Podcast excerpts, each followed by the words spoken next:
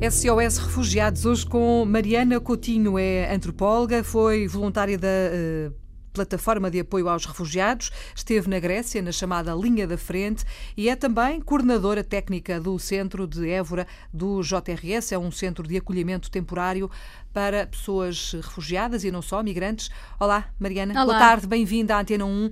Vamos focar aqui a nossa atenção na sua experiência na Grécia. Sei que uh, esteve lá o ano passado, não é? Sim, voltei em dezembro, no início de dezembro, fui em agosto. E pronto, e foram quatro meses muito intensos, mas, mas muito bons. Primeiro, como é que aparece aqui? Como é que vai parar lá? Queremos saber tudo. Então, eu tive sempre imenso interesse em contextos árabes e islâmicos e já tinha estado na mesquita a tentar aprender árabe, porque, não sei, sempre tive um este fascínio na faculdade, tinha algumas cadeiras sobre estes contextos e, portanto, queria perceber mais. E quando começou a crise, que já não é recente todo, mas percebi que achava que o meu papel passava muito por por perceber melhor estas pessoas e por explicá-las melhor a nós cá estamos e que vemos as coisas de uma maneira um bocadinho distorcida. Uhum. E por isso uh, tive um vibe o ano passado em que disse: chega, pronto, é isto que eu quero. é agora, é agora que eu vou fazer alguma coisa. Sim. E, e, pronto, e fui falar na altura com. A par fazia parte do IPAV, portanto eu fui falar com, com a pessoa que estava responsável por, uh, por enviar os voluntários para a Grécia e pronto, a coisa ficou vamos ver, vamos ver se a missão continua, não continua, isto vai sempre sendo assim aos bocadinhos. E eu fiquei para aí cinco meses à espera de saber se ia ou não. Portanto, foi um estado de nervos constante, uhum. só queria ir, mas não sabia bem e pronto. E então pus-me a dar aulas de português a uma família que já cá estava, que me ajudou imenso porque eles também me deram aulas de árabe e portanto eu aprendi aqui a. Aprendemos sempre qualquer coisa. Qualquer é? coisinha, a ler, escrever, falar uhum. muito pouco, mas pronto. E lá me ligaram e fui. E quando lá chegou, encontrou uma realidade que era uh, parecida ou muito diferente com aquela que levava na cabeça e que cá uh, tinha conhecimento através da televisão, por exemplo? Encontrei uma realidade diferente. Eu acho que eu tentei fazer um bocadinho o trabalho de casa, de ir pesquisar o que é que era o campo, quais eram os campos, na verdade, porque há vários na ilha, o que é que eu poderia ver, mas a verdade é que sempre que a pessoa vai com alguma ideia, nunca é, nunca é igual. Claro. E de todo que foi igual para mim mas lembro-me perfeitamente de todas as sensações que tive no primeiro dia. Lembro-me de chegar, olhar para o campo e na minha cabeça pensar: ah, já não é assim tão mau. Mau no sentido. É, é passado tanta miséria, mas de facto eu não estava no campo pior. pior e, portanto, pois, porque há um que é pior, de facto. Sim, é? Mória é muito pior que Karatep. Eu tive a sorte de trabalhar em Karatep, mas passei em Mória e ainda apoiei outro campo que não era oficial, e aí então as condições são sem explicação mesmo. Mas acima de tudo o que eu encontrei, mais do que pessoas revoltadas, que é sempre o que se diz, os refugiados estão ali, estão revoltados, vêm não sei como, estão não sei o que mais, é muito tenso sempre. Não. Encontrei pessoas calmas, pessoas interiormente tristes, cansadas, frustradas, hum. porque de facto a espera é muito grande, o tempo de espera é muito grande. E isso foi interessante ver porque a PAR tinha como lema cuidar da espera, hum. enquanto nós lá estávamos. E portanto nós entre comunidade, e isso agradeço muito porque foram umas irmãs para mim, as pessoas que viveram comigo. E de facto nós fomos vivendo muito este cuidado da espera e perceber o que é que era esta espera para os outros.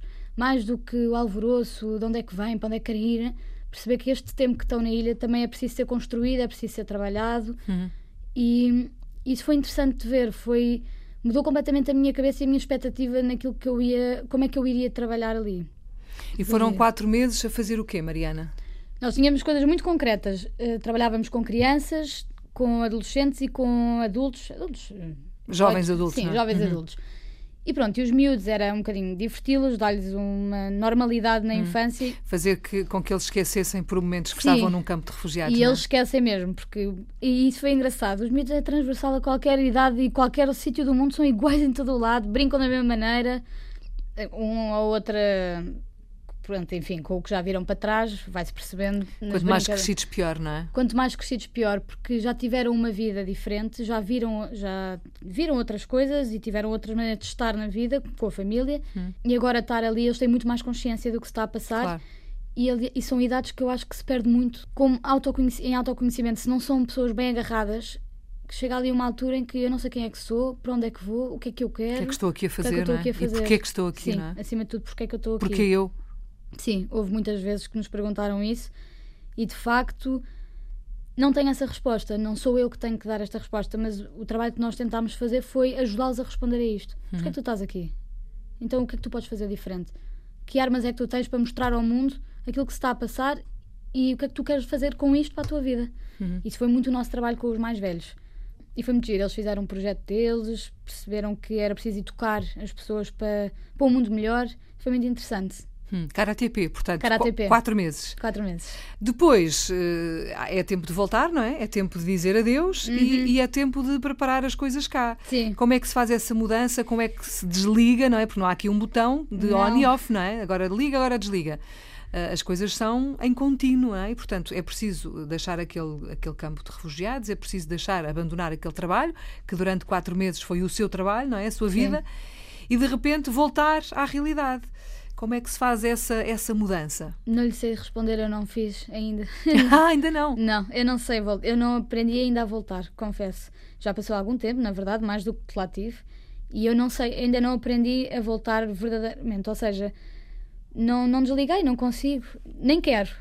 E eu acho que quem eu fui antes e quem eu sou agora na vida vai-se passando por várias fases interiores e, portanto, agora neste momento, se calhar estou mais séria com algumas coisas e deixo, se calhar, a minha maneira de estar assim mais descontraída ou mais eufórica, ou não sei, eh, um bocadinho de lado. Há de chegar a outra altura na vida em que as coisas vão inverter outra vez, mas neste momento ainda. Ainda estou a processar muita coisa. Mas, entretanto, cá uh, dedica-se também a, a, esta temática, Sim. não é? Portanto, trabalha num, num centro, é, é, é coordenadora técnica do Centro de Évora, do JRS, já aqui falámos assim muito por alto. Como é que esta experiência que, que teve lá se aplica depois cá no dia a dia? Aplica-se uh, acima de tudo na empatia com as pessoas, porque eu já vi, não é que estas pessoas que estão, estejam em Évora venham exatamente deste contexto da Grécia, mas pelo menos eu já conheço e já sei o que é que minimamente passaram. E portanto dá uma grande empatia e uma uhum. grande ajuda para, para delinear o projeto de vida e perceber a força com que as pessoas vêm ou o desgaste também com que uhum. vêm. E isso é muito bom porque acima de tudo nós não estamos aqui para, para montar a vida às pessoas, eles vão fazer por eles. Nós estamos aqui para orientá-los e, portanto, isso ajuda muito. Uh, saber como é que os posso orientar e perceber aqui as expectativas que eles têm e como é que as gerem, porque há dias piores, há dias melhores, e nós sermos empáticos com eles e sabemos que é a altura de fazer silêncio agora, ou é a altura de dizer, não, olha, atenção, uhum. aqui é preciso fazer não sei o quê, uh, eu acho que é, acima de tudo é, é por aí o caminho. Uhum. Até porque este centro de acolhimento é um centro temporário, não sim, é? Sim. É um centro que eh, basicamente recebe as pessoas no primeiro momento e depois sim. redistribui essas mesmas pessoas Exatamente. pelos sítios certos. Sim. No, no fundo Portanto, é isso. É uma, um bocado uma almofada. Uhum. As pessoas chegarem e assentarem, acalmarem, pensarem um bocadinho como é que vai ser a partir de agora e depois impulso para o resto. Muito bem. Eu vou convidá-la, Mariana, se, se concordares, a voltar cá um dia desses claro para, para nos falar mais em concreto deste centro. Claro que sim. É um centro que ainda está uh, a trabalhar há pouco tempo, é muito recente sim. e, portanto, vamos precisar de saber como é que isto funciona, quantas pessoas acolhe, como é que, como é que as coisas funcionam por lá. Pode ser? Claro que sim. Está convidada, Mariana. Obrigada, Obrigada por ter vindo à Antena 1. Obrigada.